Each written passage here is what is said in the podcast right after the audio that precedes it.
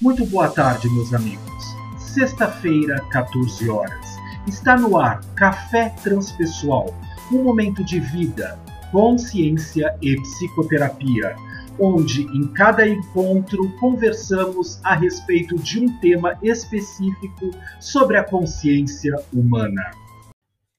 E na tarde de hoje, gostaríamos de fazer uma reflexão a respeito das dificuldades que nós vamos encontrando no nosso dia a dia. Tenho observado como psicoterapeuta no consultório, nos atendimentos online, nos grupos de supervisão, junto com outros terapeutas que fazem atendimentos online ou presencial nos seus consultórios, que as pessoas, de uma certa forma, estão extremamente descentradas, desencontradas da própria essência.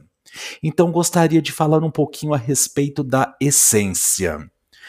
Você é capaz de poder vivenciar a sua essência, experimentar no fundo da sua mais pureza, consciência do aqui e agora. Quando nós observamos que o nosso existir, baseado na própria essência, tem um fluxo, Parece, quando nós ainda aprendemos e costumamos observar o nosso existir, projetado no mundo onde nós estamos inseridos nesse momento, que a vida nos impulsiona, nos empurra para uma determinada área, para um determinado jeito de ser, para uma forma de se manifestar, para uma forma de pensar, para uma maneira de poder construir outras tantas habilidades que ainda não conhecemos ou destravamos no nosso ser. E muitas vezes, através das nossas resistências, por conta dos medos, das inseguranças, das questões mal resolvidas ou aspectos sombrios na nossa psique, nós lutamos contra este fluir da própria vida. Mas nós, da abordagem da psicologia transpessoal, sabemos que somos causa e consequência de tudo que acontece no nosso ser aqui agora. Portanto, não existe o lá fora. O lá fora é apenas uma projeção daquilo que existe dentro da minha própria essência. Toda vez que eu sigo um caminho que esteja distanciado, que esteja distante, que esteja de alguma forma não conectado com aquilo que eu sinto, eu estou longe do próprio sentir e, consequentemente, da essência. Quando transitava pela Índia, em Dharamsala, a caminho dos ensinamentos budistas, em específico do budismo tibetano, encontrei com vários lamas, com vários geshe-larampas, que, de uma certa forma, tiveram a oportunidade de refletir, de compartilhar os seus aprendizados, os seus ensinos para comigo. E neste caminho, nesta jornada, uma das questões fundamentais que foram extremamente aprendidas e trabalhadas é de que a mente ela não está aqui onde nós colocamos na cabeça dentro do cérebro. A mente, para a tradição budista, está associada ao cardio, ao coração, ao cor. Porque quando nós brincamos com a própria palavra da questão é, coragem, é agir com o cor, com o coração, com o cardio, com o sentimento e colocar cor na ação daquilo que estamos praticando e executando no nosso dia a dia. Às vezes, as lições as quais nós estamos atravessando no momento podem ser duras, podem ser difíceis, mas isso também tem muito a ver com a projeção que nós estabelecemos a respeito daquilo que nós estamos vivenciando no nosso dia a dia. Dependendo da carga emocional que nós depositamos em cima de uma experiência, nós podemos estar extremamente ligados, interconectados, apegados, associados àquela experiência, ou simplesmente, quando nos distanciamos da situação, deixamos que os acontecimentos simplesmente venham que eles possam nos trazer aquilo que precisam trazer, ensinar, nos colocar na possibilidade de atuar em cada situação específica que vai surgindo no dia a dia, e eles podem continuar o fluxo natural deles e passarem. Mas não, nós ainda muito consciência bege, terrosas, gostamos de nos apegar a certas situações e experiências que vão surgindo e acontecendo no nosso dia a dia. E por conta disso, vamos criando cracas, vamos criando um fluxo de resistência que a fluidez natural do próprio existir começa a encontrar empecilhos no caminho para poder se manifestar. Se eu estou aqui neste momento, neste estúdio, gravando este episódio do podcast da próxima semana, com certeza eu preciso estar de essência, corpo, consciência presente para que eu possa fazer o melhor daquilo que eu sou capaz, no como eu consigo manifestar a inteireza de quem eu sou e estou aqui agora. Porque, como todos sabem, nós sempre brincamos com esta mesma possibilidade, ninguém aqui jantou nem com o Buda, nem com Jesus, nem com Maomé, nem com Lao Tse. Então nós não atingimos o estado nirvânico, o estado búdico, o estado crístico neste presente momento, mas estamos a caminho no nosso processo de evolução de consciência, dia a dia, hora a hora, minuto a minuto. É fácil viver na essência? Não, sabemos que não. Há tantas oportunidades que tentam nos tirar da chance de poder ser aquilo que nós de verdade somos e estamos neste momento. Ontem estava fazendo um atendimento online com um cliente que já está há um tempo no processo psicoterapêutico e assim ele tem uma dificuldade tão grande de poder apenas ser ele mesmo, porque foi educado ou deseducado, se nós pudermos assim colocar, a não estar associado àquilo que ele de verdade é, primeiro filho, primeiro neto, primeiro sobrinho, primeiro tudo na família. Então imagine o grau de expectativa que cada uma das pessoas, avós maternos, avós paternos, o pai, a mãe, né, assim, os tios, depositaram em cima dessa criança quando ela veio à existência aqui neste mundo e, consequentemente, esta pessoa aprendeu de uma forma errônea a precisar agradar a cada uma das pessoas de acordo com a relação e o momento que elas estivessem vivendo uma com as outras naquela situação específica. Isso fez com que criasse um gap, um distanciamento extremamente poderoso e grande da essência deste indivíduo que vive numa eterna depressão. Depressão porque tem uma vala, um buraco que não consegue ser preenchido de forma alguma. Por quê? Porque o tempo inteiro ele aprendeu, foi condicionado e estimulado, porque recebia reforços positivos a cada vez que ele agia. Senta direito, menininho, e ele sentava direito. Dá lugar para a vovó poder sentar, e ele ia lá e dava lugar para a vovó poder sentar. Quando ele, no fundo, no fundo, queria mandar para puta que pariu a pessoa que estava colocando ele naquela condição, mas ele não podia porque isso não era uma atitude adequada para aquele momento.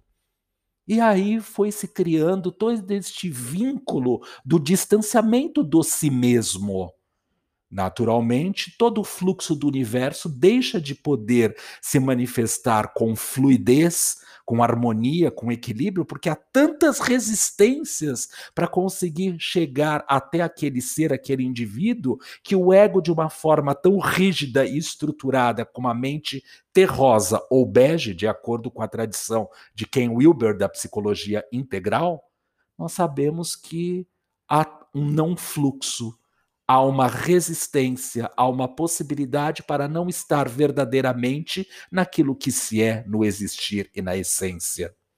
A maior parte das pessoas cria doenças de ordem psicossomática porque, de uma certa forma, são as placas sinalizadoras para começar a lidar com a situação de ser quem se é para que a pessoa tenha um religare, para que ela consiga voltar ao próprio eixo, que seja uma placa sinalizadora, um indicador de que ela errou a rota, que ela está em pecado.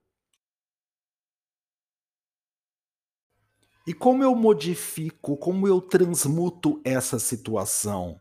Quando eu passo a prestar atenção e a observar no meu sentir qualquer coisa que eu faça para a minha existência, nas relações intrapessoais comigo mesmo, nas relações interpessoais com as outras pessoas, no mundo onde eu estou inserido, com os animaizinhos com que eu lido, com as pessoas onde eu estou convivendo e aprendendo a lidar nesta situação e que cause um sentimento que vibre no cor, eu estou seguindo o fluxo da própria essência.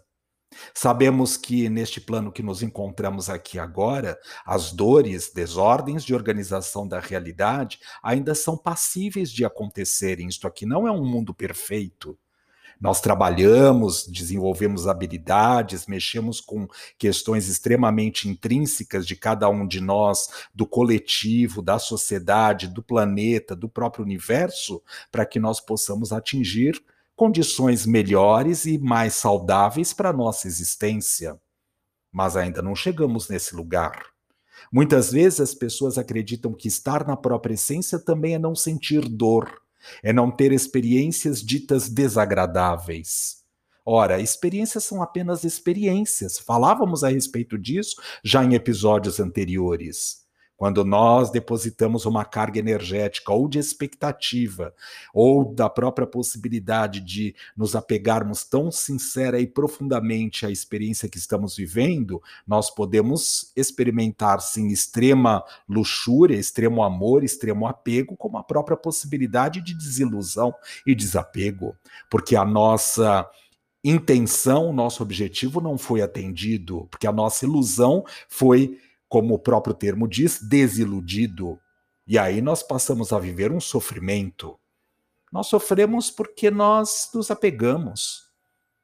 Voltávamos então ao ponto inicial, viver na essência, permitir que todas as experiências, sem escolha, que elas possam se manifestar na nossa vida, no nosso existir aqui agora.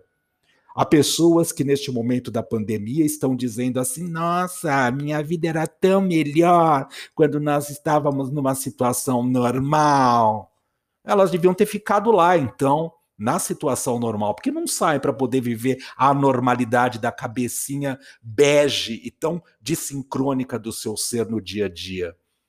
Estão esperando, de uma certa forma, que a pandemia passe para continuar a existir. Será que essa pandemia vai passar, que esse vírus vai, vai deixar de existir? Ou simplesmente nós podemos aprender a conviver com mais um ser que está aí no universo, que é o Covid-19. E vamos ter que aprender com esse, como tivemos tantos outros, da gripe espanhola, da própria varíola, né, da própria meningite, do sarampo, e vão vir outras tantas que nós ainda nem conhecemos e nem temos contato neste momento atual que estamos lidando. Mas nós paralisamos a nossa vida para poder é, simplesmente desrespeitar o fluxo que existe no nosso ser? Falávamos disso no episódio da outra semana, da questão da imunidade. Imune ao que nós estamos?